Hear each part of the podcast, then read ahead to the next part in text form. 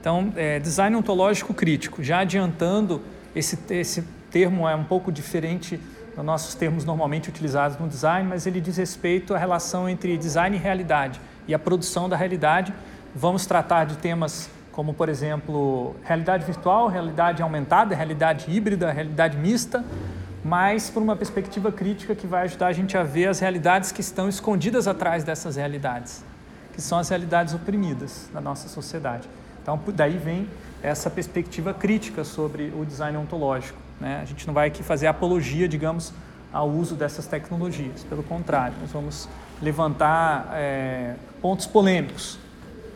Bom, vamos começar é, desmistificando esse termo, design ontológico, tá? O que, que é ontologia? É o ramo da filosofia que estuda o ser em si e o ser no ente. Quem e o que existe. Então, toda vez que eu faço uma lista de coisas que existem no mundo e organizo elas, do tipo, existem os seres da terra, os seres do céu, os seres da, do mar. Isso é uma ontologia. Isso aí remonta lá à Grécia Antiga. O começo da filosofia começa tentando definir as coisas da natureza. Isso é, são os seres no ente, né? o ser reduzido a um ente, quer dizer, uma parte do mundo. O ente é, é um ser que está dentro de alguma coisa. Agora, a ontologia também discute ser em si, ou seja, é, o ser como essa coisa difícil de você pegar, que é alguma coisa que passa pelo tempo, né? que se define como algo que dura no tempo.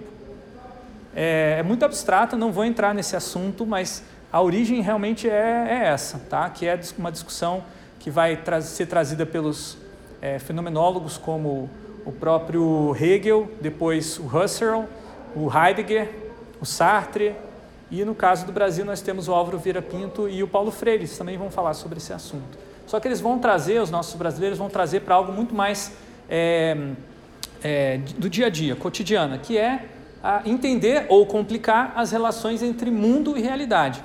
Tá? Qual a diferença entre um e outro e por que, que às vezes a gente sente que a gente não tem um contato com o mundo, ao mesmo tempo que a gente sente também que não está em contato total com a realidade. Essa é, desalinhamento entre realidade e mundo é que é a temática aí do, do da ontologia.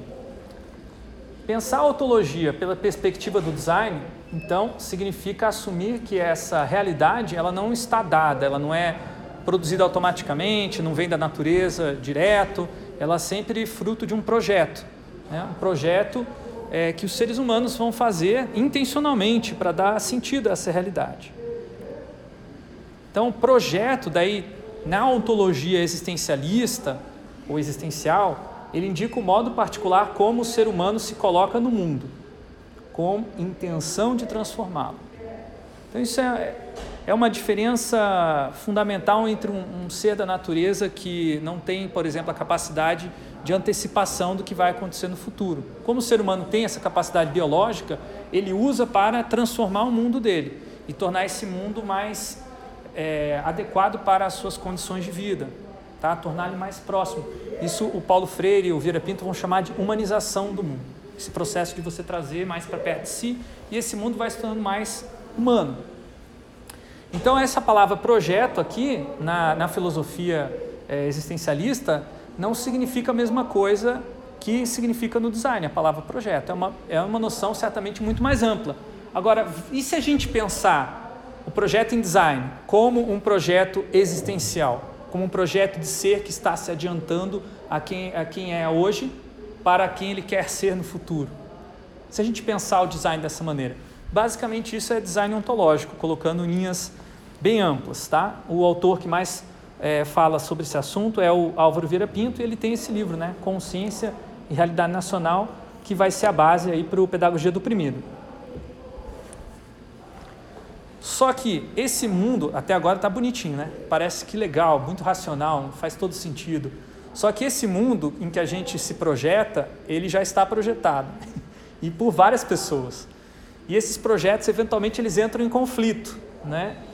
Então, alguns projetos estão na fase de é, concepção, outros na fase de execução, outros ainda estão sendo disputados para ver quem é que vai conseguir fazer valer a sua realidade.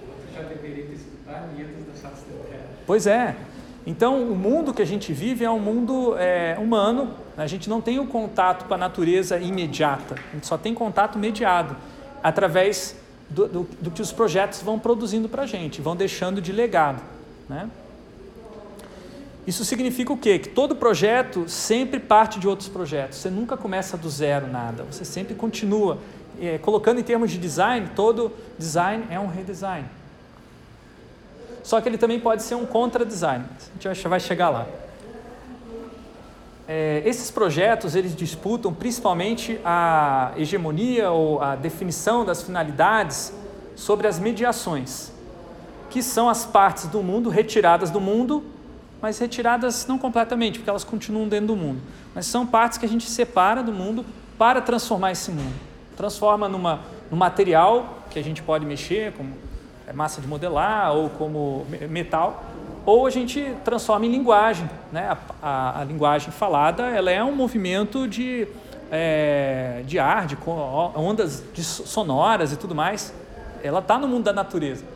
Né? Mas ela também nos coloca num outro mundo, esse mundo humanizado, em que esse movimento específico do som tem um significado específico. Né? E aí ele vai adquirir também, eventualmente, a, a possibilidade de ser uma ferramenta para transformar o mundo. Então, a linguagem, material, ferramentas, constituem mediações. Aqui está um exemplo de uma mediação é, para discutir e problematizar e talvez questionar a ideia de mundo que a gente tem, né, as representações que a gente tem no mundo, que é um globo é, físico gigante colocado no centro da escola de economia de uma universidade britânica. E esse globo ele gerou bastante polêmica não porque ele colocou os países virados, quer dizer, a representação de baixo para é, cima, quebrando o padrão de representação, né? Porque quem disse que é, o globo terrestre tem que ser a Europa no topo e o Brasil embaixo? Não pode ser o contrário? Não tem. Né? A gravidade cria uma situação em que não tem cima e embaixo. Então, ele já questiona isso. Mas a grande polêmica não foi essa, porque os, muitos europeus já estão conscientes de que esses modos de representação representam um, um passado colonial. O que, o que foi problemático mesmo foi que é, o autor é, decidiu colocar uma cor diferente para Taiwan, cor diferente do país China. E aí os chineses que moram lá e que, e que acreditam que Taiwan é uma república é, rebelde que deveria ser reanexada à China, eles protestaram e questionaram e o mapa foi atualizado. E aí Taiwan está na mesma cor da China. Aí outras pessoas que acham que Taiwan se deveria ser independente foram lá e protestaram. Então é interessante como a representação do mundo ela é uma é uma questão muito importante, porque ela se confunde com o mundo. Né? Essas representações, elas começam aos poucos se tornar o próprio mundo. Esse que é o problema, é uma espécie de uma contradição que a gente não consegue se livrar. É, os nossas, as nossas mediações vão começando a se referir a outras mediações, porque aquele globo se refere a uma mediação que são as fronteiras que a gente define artificialmente sobre a natureza, dizer esse é o país China, esse é o país Taiwan. Mas isso não está na natureza, é uma mediação. O globo é uma maneira de ver todas essas mediações juntas. E essas mediações vão se acumulando uma em cima da outra, a tal ponto que se você não estiver representado na mediação, você não existe. E aí é a condição. Hã? É, e essa imagem aqui tem uma representação da UTFPR dentro do globo terrestre do Google Maps, mas não tem a representação do lado nosso laboratório de design com tropeções que está aqui e que vocês estão aqui nesse momento. É, se a gente quiser que o lado exista, a gente pode querer cadastrar o lado no, nesse mapa, coisa que a gente não fez ainda. Mas é, é, muito louco que por mais que essas mediações elas nos distanciem do mundo, elas nos aproximam da realidade que está valendo, porque as pessoas decidem onde elas vão ir por causa do Google Maps, muito mais do porque elas é, olham pela janela ou porque elas estão andando na rua e vem alguma coisa. Hoje em dia é, é uma mediação assim fundamental e os negócios que não estão não têm essa presença digital acabam não existindo para muitas perdendo muitos clientes, né? Eu por exemplo uma vez ajudei um, um restaurante que não tinha é, se cadastrado no Google Maps, eu continuo recebendo até hoje e-mails ah, parabéns, a sua contribuição foi muito importante. Mais de 500 mil pessoas já viram teu, essa tua atualização. 500 mil pessoas. Falei, como isso? É, porque é um restaurante muito denso, mais de 200 pessoas almoçam todos os dias. E elas conferem para ver o horário, se está aberto, não sei o quê, graças a essa modificação. Então pensem como é, o Google, que é o, né, o criador dessa ferramenta, tem poder sobre a definição do que existe e do que não existe. Nessa foto aqui eu estou trazendo um outro cara que é mais explícito nessa relação linear realidade, que é o Mark Zuckerberg. Né? O Google ainda, por enquanto, está é, numa posição mais de tocaiada, que é mais perigosa ainda. Né? Essa posição, pelo menos, a gente consegue criticar. Quando Mark Zuckerberg fala, eu vou criar a realidade virtual em que vocês vão gastar a maior parte do tempo de vocês no futuro, que é o chamado é, metaverso. E essa imagem, apesar de não ser da época do metaverso, é mais antiga, ela é paradigmática para mim, porque ela mostra a, a felicidade que ele está tendo ali em ver todo mundo conectado nessa realidade que ele está controlando quase que completamente os estímulos, né? E, a, e, o, e a, a, expressão facial das pessoas que estão ali todas sofrendo, porque elas estão vendo um vídeo é, que eu me lembro, era um vídeo que falava sobre um problema da pobreza no mundo, uma coisa assim. E aí ele está feliz, todo mundo está... então tem uma disputa, não é uma, é, uma situação... Só precisa de realidade virtual para ver a pobreza no mundo, né? Pois é. E né? É. Consegue ver real, tem que ser. O design ontológico ingênuo, que é, eu estou classificando assim, né, é uma teoria. Na verdade, eles chamam design ontológico, só eu que estou botando ingênuo aí. Eu vou fazer uma distinção entre um design é, ingênuo a partir, e um design crítico, a partir aí do, das contribuições do Álvaro Vieira Pinto e do Paulo Freire. É, essa teoria design ontológico mais conhecida, que tem é, que está influenciando Gleb Mayer no artigo que vocês leram, ela foi desenvolvida inicialmente por Winograd Flores, é, na Universidade de Stanford, mas o Flores é um cara latino-americano, ele é chileno, ele trabalhou junto com o Salvador Allende e criou o primeiro governo eletrônico junto com Gibbon Cip no Chile nos anos 70 e ele teve que sair fugido porque o Pinochet foi lá e matou o Allende com a ajuda dos Estados Unidos, mas ele continuou a pesquisar o assunto de cibernética que interessava a ele e acabou escrevendo esse livro que é uma é incrível, é um livro muito, muito bacana, só que é um livro com uma perspectiva pouco crítica, apesar de tudo. Já Anne-Marie Willis e o Arthur Escobar já têm uma perspectiva um pouco mais crítica também, porque passou mais tempo desde essa publicação. Agora, ainda assim, eu prefiro classificá-los como é, ingênuos. E por que isso? Porque eles equalizam as coisas como se elas fossem pessoas, como se fossem seres humanos. Eles consideram que nós projetamos as coisas do mundo e as coisas nos projetam de volta, como se as coisas existissem tal como existimos. Então, eu coloquei lá no começo da apresentação que, segundo a ontologia existencial, a, o projeto é a característica única do ser humano de estar no mundo, a maneira como ele existe. Se os objetos, as coisas, também se projetam, elas também existem tal como seres humanos. Eu vou tentar derrubar essa hipótese, porque eu acho que ela é ingênua e ela, ela leva a gente a reduzir o, o conceito de existência. É, é, uma discussão que vem principalmente a partir do Sartre. O Sartre fala a diferença entre o ser em si e o ser para si. Então ele diz que as coisas não, não têm capacidade de projetar e por isso elas são seres em si. Já os seres humanos eles podem é, direcionar a consciência deles para alguma coisa, por isso eles são seres para si eles também podem se tornar seres para o outro, que é servir outra consciência, servir outros projetos, que é justamente um conceito fundamental do Paulo Freire no Pedagogia do Oprimido. Né? A condição do oprimido é um ser para o outro, um ser que vive para realizar os desejos do outro. Então, é, essa noção ingênua não permite capturar isso, né? ela acaba equalizando as coisas. Mas vamos ver até onde ela vai, porque ela também é interessante, apesar de tudo.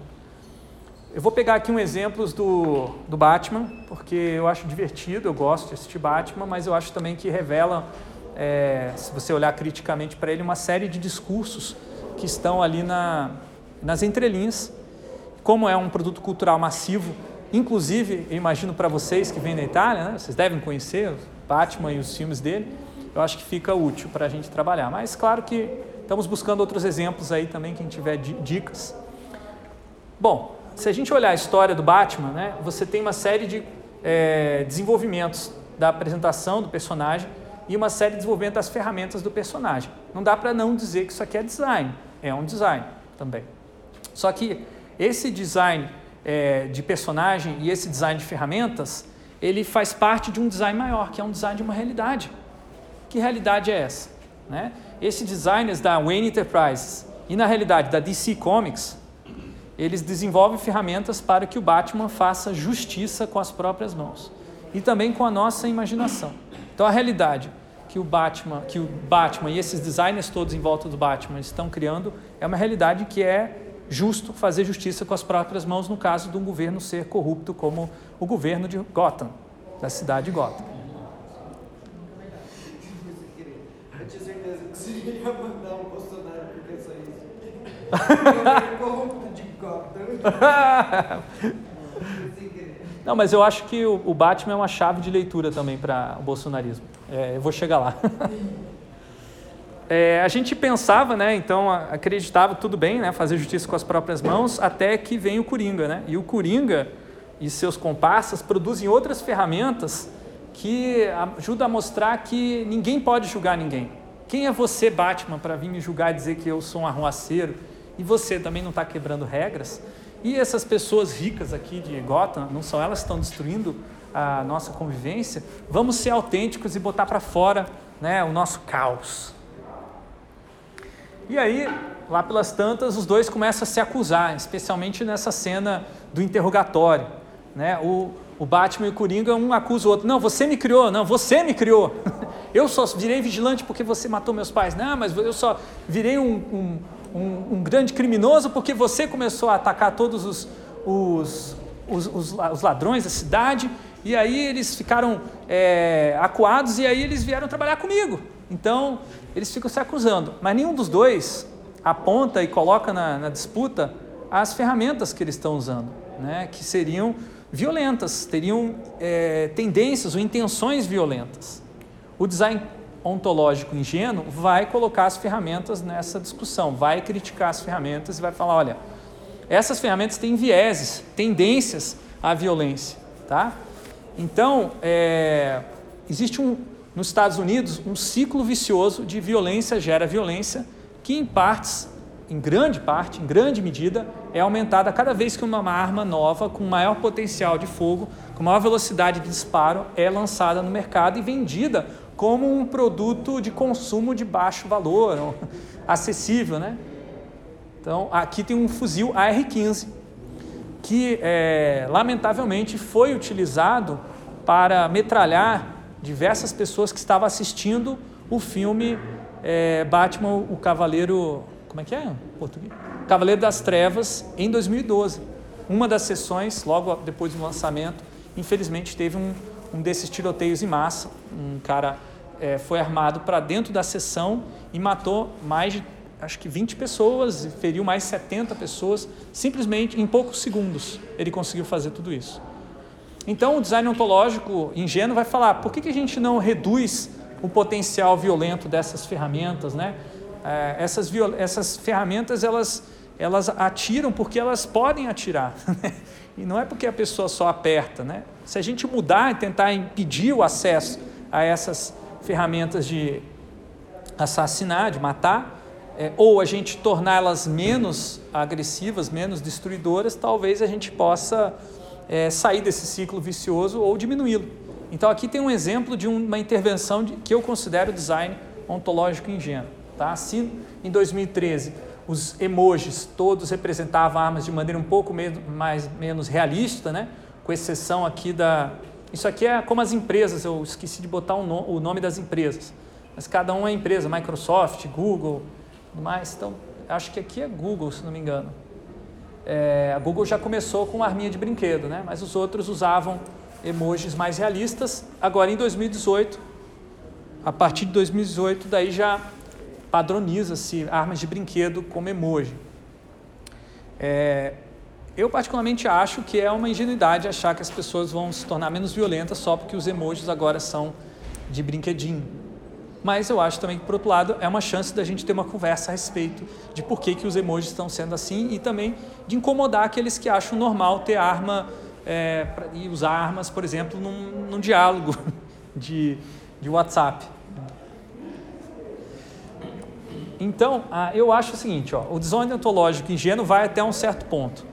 Dali a gente continua com o design ontológico crítico, que ele vai falar o seguinte: as coisas não existem separadamente de nós. Então não tem essa de a coisa projetar o ser humano. Tem sempre um ser humano por trás dessa coisa projetando indiretamente quem nós somos, que é o que a gente chama de metaprojeto, tá? Então, por trás de toda ferramenta de projeto, há um projeto de ferramenta. Um metaprojeto feito por meta designers. Então, aqui eu estou usando um recurso dialético, de inversão dialética, para a gente perceber uma realidade que está por trás de outra realidade, que é o que a gente chama de uma realidade velada, uma realidade escondida, uma realidade ocludida, obstruída, mas que ela está ali. Então, o que está escondido por trás da discussão das, é, das armas nos Estados Unidos é, obviamente, o um interesse comercial. Toda vez que a mídia lança uma notícia sobre um, um tiroteio em massa, as pessoas assistem essa notícia, elas leem essa notícia, elas dão audiência. E, daí tem mais notícia, e mais notícia, e mais notícia. Mas isso não é o único ciclo de a retroalimentação que acontece. Tem um ciclo mais sinistro que as pessoas, ao verem notícias e mais notícias sobre aumento de violência, elas vão comprar mais armas para se proteger da possível violência no futuro. E ao fazer isso, elas disponibilizam mais armas para pessoas que eventualmente podem ter um ataque nervoso ou ter alguma ideia é, ruim do que fazer a respeito da sua vida dos outros, e essa pessoa tem acesso a essa arma muito mais fácil do que se não tivesse tanta arma disponível para se defender. Então aqui tem um estudo da Nature de 2019 que prova isso com dados. Né? Aqui tem os picos de notícias, aqui tem os picos de a, a, a, é, tiroteios em massa e aqui tem os picos de checagem de antecedentes criminais feitos quando você compra uma nova arma.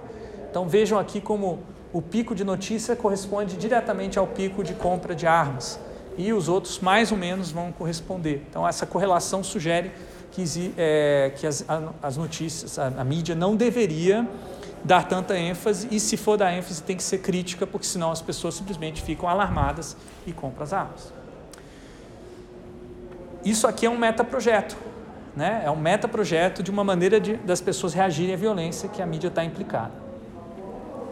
Agora, voltando para a história do Batman, o Batman também tem um metaprojetista, que é o Lucius, Fox, um personagem secundário, que é o CEO da Wayne Enterprises, mas nas horas vagas atua como designer de armas experimentais do, do Batman. Do... E aí ele vai utilizar é, um monte de recursos é, escusos da, da, empresa, faz desvio de verbas, é, esconde as coisas, né? E se por acaso algum funcionário da Wayne Enterprise questiona, como aconteceu no filme, ele é diretamente ameaçado na sua segurança pessoal pelo próprio Batman. Né? O Bruce Wayne vai lá pessoalmente fala: Você gostaria de ir contra o Batman, um justiceiro que faz, mata as, os ladrões e tudo mais? Você vai querer isso mesmo? E aí, claro que é, o sujeito presa pela sua vida não faz denúncia alguma. Então vejam como é, é, o Lucius Fox ele estimula o Batman a ser cada vez mais violento. No caso do Coringa também tem um metaprojeto, só que o metaprojeto dele é mais amplo, né? Que como que ele é, se transforma no quem ele é, né? Esse grande bandidão. O filme de 2009, 2019 deixa bem claro, né? O Coringa. Filme muito bom, mostra como que ele vai se tornando aos poucos né, uma pessoa é, é, rejeitada pela sociedade, que não consegue encontrar o seu lugar na, na sociedade. Ele busca ajuda do Estado, ele recebe um apoio é, para comprar os remédios psiquiátricos que ele precisa, recebe apoio psiquiátrico, mas tudo isso é removido por causa de um enxugamento, um corte de verbas estatais, que é o metaprojeto neoliberal né, de que o Estado não deve intervir sobre as injustiças sociais. E é o que acontece é que ele se revolta contra o Estado e a sociedade inteira. Né? O bilionário Batman, que é um privilegiado, que nunca precisou de nada disso, nunca entenderia o Coringa. A reação do Coringa a esse metaprojeto foi o seguinte: estimular os cidadãos de Gota a colocar para fora a sua verdadeira essência, egoísta, violenta e caótica. É um contraprojeto, sim, é, mas esse contraprojeto não altera a realidade, porque parte do princípio que a essência do ser humano é ser ruim e vamos deixar todo mundo ser ruim do jeito que está mesmo. Já tá, Gotham já estava um caos, continua um caos com a proposta do Coringa. Só um caos que se aceita como caos, se há alguma vantagem nisso. O Coringa, infelizmente, se tivesse lido Sartre, ele entenderia que o ser humano não tem essência. E é a essência do, do ser humano, na verdade, se pode colocar dessa maneira, é se projetar, ou seja, se transformar. Então, o Paulo Freire vai escrever inspirado no Sartre e observando a realidade dos oprimidos que se revoltam contra os opressores dessa maneira para substituí-los, ele vai dizer o seguinte: que o seu conhecimento de si mesmos, como oprimidos, se encontra contudo prejudicado por eles estarem imersos é, em que se acham na realidade opressora. Então, Paulo Freire vai usar essa metáfora da realidade como algo que nos é, molha ao redor, né? uma espécie de é, metáfora aquosa da realidade. Eu até fiz. Né? E daí, como é que isso se reflete no caso do Coringa? Né? Quando você está imerso na realidade, com parte dela, sem conseguir perceber, que nem um peixe que não sabe que está dentro da água, né? só se tirar de fora, né? é, os oprimidos não se veem como sujeitos dos seus próprios desejos, eles só se veem como objetos ou recursos para a realização dos desejos dos outros, dos opressores, no caso. Então, no o caso, o Arthur Fleck, o personagem que acaba virando Coringa, ele está em crise porque ele gostaria de rir, de ter alguma coisa para rir na vida dele, mas infelizmente ele é obrigado a rir para poder conseguir pagar o salário dele, um mínimo, né? ter algum mínimo de dinheiro. O trabalho dele é ser palhaço, só que é um palhaço explorado, né? Um palhaço maltratado pela sociedade, um palhaço que ninguém ri dele, mas ao mesmo tempo é, as pessoas querem ter ele por perto e querem explorar ele. E por isso tem essa cena que é de cortar o coração em que ele força essa risada, né? Eu fiz um diagrama aqui pensando nessa é, metáfora do Paulo Freire e eu acho que ajuda a gente a ver como que esse processo se é, se, pode ser quebrado, que é uma coisa, um ciclo, como que aquele ciclo virtuo, vicioso que o design ontológico ingênuo percebe, como é que ele se quebra no design ontológico crítico, né?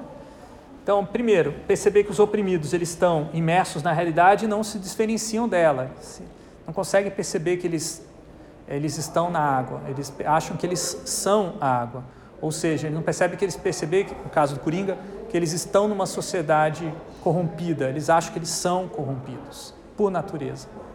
A hora que eles começam a se, se sair dessa realidade, começam a, a subir, né, emergir da realidade, eles começam a perceber a sua essência, que é nada, que é você poder se reprojetar e poder redefinir.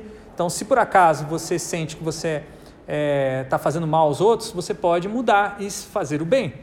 Isso só para colocar de maneira bem simplista. A hora que esses oprimidos eles começam a encontrar outros oprimidos, eles vão se inserir criticamente na realidade para transformá-la.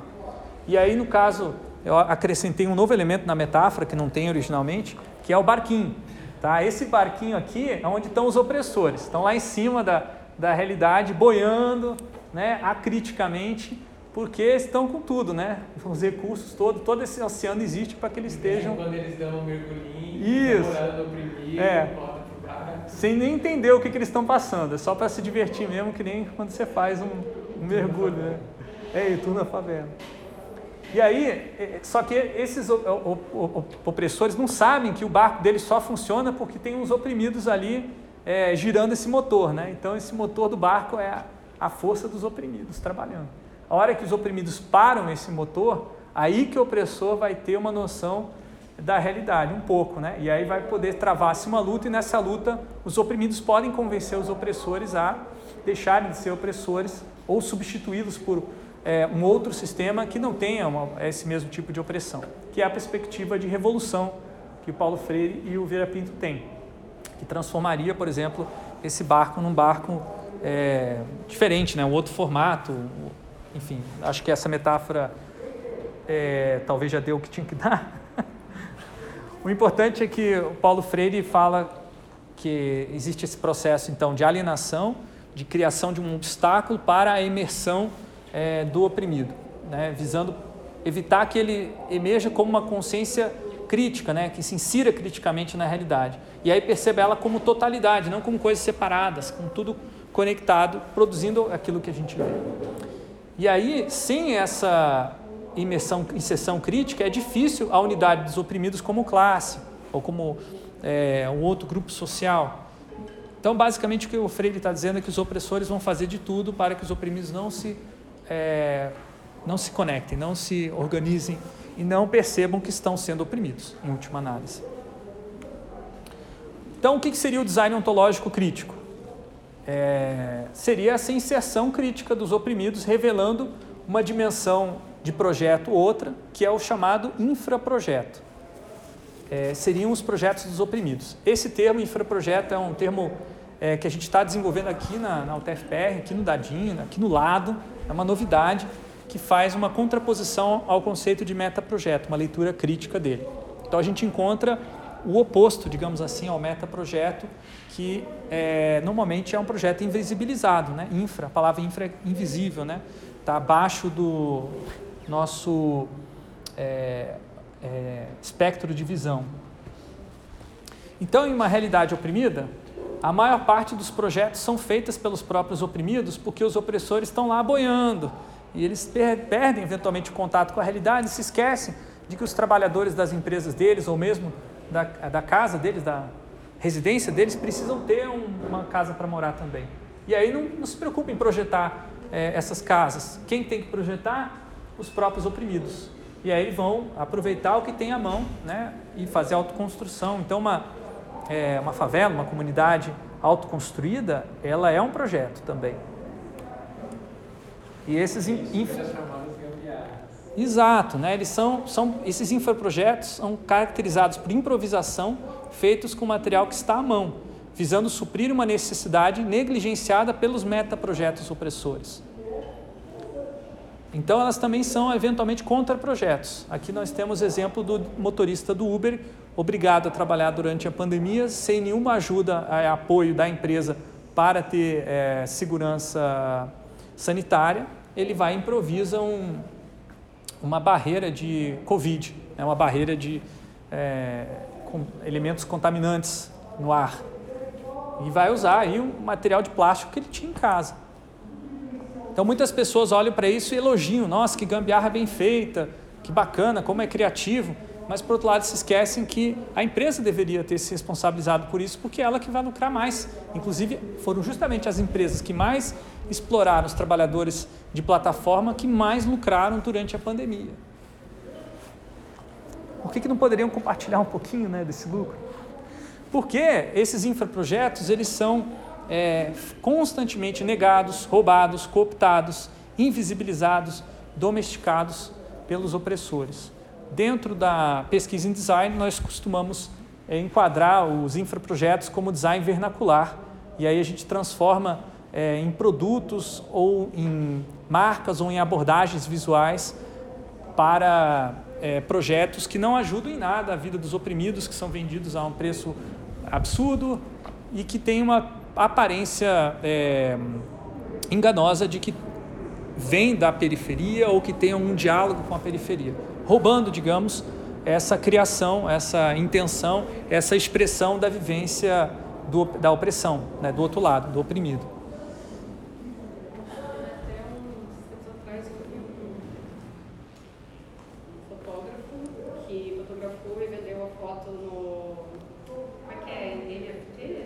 NFT. NFT que eh, ele vendeu a foto, lucrou muito dinheiro, que era foto justamente assim de algo bem, surreal, assim, da realidade de alguém, foi na África e tal. E tipo assim, ele com certeza não compartilhou esse dinheiro que ele ganhou com essa pessoa que ele fotografou ali, né? Então foi hiper criticado e é, essa questão né, desses fotógrafos que daí vão, as pessoas que vão para para África, principalmente, daí faz aquelas selfies, aquelas fotos para postar em rede social e ganhar like, né? Então está sendo bem, bem criticado, assim. É, essas relações entre opressores e oprimidos, ela é cheia de é, idas e vindas, né? O, o, oprimido vai lá, reage, né? faz um contra-projeto, se autonomiza, o opressor vai lá e coopta, né? Isso que você comentou, a gente pode chamar de cooptação. Olha que bonitinho o projeto revolucionário do oprimido, fica legal aqui nessa galeria de arte, mas as demandas políticas são esquecidas, por exemplo. Mas os infraprojetos resistem, independente da, né, das tentativas de cooptação, porque no fundo, no fundo, eles visam afirmar e viabilizar a existência desses oprimidos numa realidade opressora que nega, que dificulta essa existência. É possível também chamá-los, né, Marco? A gente viu na, na, tese, na defesa de tese da Sâmia Batista, recentemente defendeu na ESD uma tese maravilhosa sobre vários desses pontos que a gente está trabalhando aqui, que são projetos de reexistência. Até um pouco diferente do que o próprio é, Sartre coloca, né, o Vira Pinto, né, que é o projeto de existência do ser que está querendo é, ser mais. Né? No caso da resistência, é o ser que foi ser menos, buscando voltar a ser mais. Então é um projeto complexo, um projeto que envolve luta. O design ontológico crítico, então a gente não desenvolveu ainda completamente. Foi bom que, que a Jade chegou, já daqui a pouco ela vai trazer algumas ideias aí. É, a gente está conversando sobre esse assunto há pouco tempo. É, espero que vocês ajudem a gente a, a construir aqui no lado, né? Basicamente, ele visa conscientizar os oprimidos de que eles, além de infraprojetar, ou seja, projetar esse projeto invisível, que às vezes nem eles estão tão completamente conscientes que estão fazendo, mas também metaprojetar, assim como os opressores fazem. Né? E assim, criar contraprojetos que são mais robustos, que têm essa perspectiva é, de resolver o problema circunstancial ali, que a gambiarra faz, mas tem essa perspectiva também de resolver contradições, de dar com contradições macro que estão na nossa sociedade incomodando há muito tempo. Aí eu vou trazer um exemplo da plataforma Corais, eu vou falar muito rapidamente, porque eu acho que a Jade talvez vá abordar um pouquinho na apresentação dela. É, é, enfim, então a plataforma Corais é um exemplo de um metaprojeto, que posso colocar assim, né? É, que visa apoiar os infraprojetos dos oprimidos. No caso, principalmente grupos de produção cultural. Esses coletivos de produção cultural, eles começaram a se apropriar da Corais lá para os idos 2012. Muitos deles estavam interessados em economia solidária por terem tido contato com MST, Movimento Sem Terra, já usava a economia solidária há muito tempo para viabilizar suas ações mesmo numa economia capitalista que não dá, não dá, é, não, não cria facilidades para se organizar no campo quando você não tem muito capital. E aí você cria o seu próprio capital, você imprime o seu próprio dinheiro a partir das condições de trabalho da, da organização. Eles já faziam isso, eles começaram a pedir é, para a gente incorporar ferramentas específicas para isso dentro da Corais. A Corais tem um, projeto chamado Meta Design, em que as pessoas vão lá e começam a é, colaborar com ideias de novas funcionalidades. Por acaso, esta dava para ser implementada usando software livre que foi crucial para o desenvolvimento é, da Corais. A gente misturou vários software livres e criou essa ferramenta chamada moeda social, que permite que tenha uma espécie de um banco para cada projeto colaborativo, cada membro daquele banco, cada pessoa que atua naquele projeto tem uma conta e essa conta reflete o quanto essa pessoa está reciprocando ah, os, é, as trocas que ela recebe, né, de serviço, de produto. Quando a pessoa está no verdinho, quer dizer que ela está fazendo alguma coisa, está fazendo bastante coisa e está recebendo pouco. Se ela estiver no vermelho, quer dizer o contrário, que ela está pegando, tomando da comunidade e não está devolvendo. Então, isso é uma maneira de ver a saúde daquela comunidade.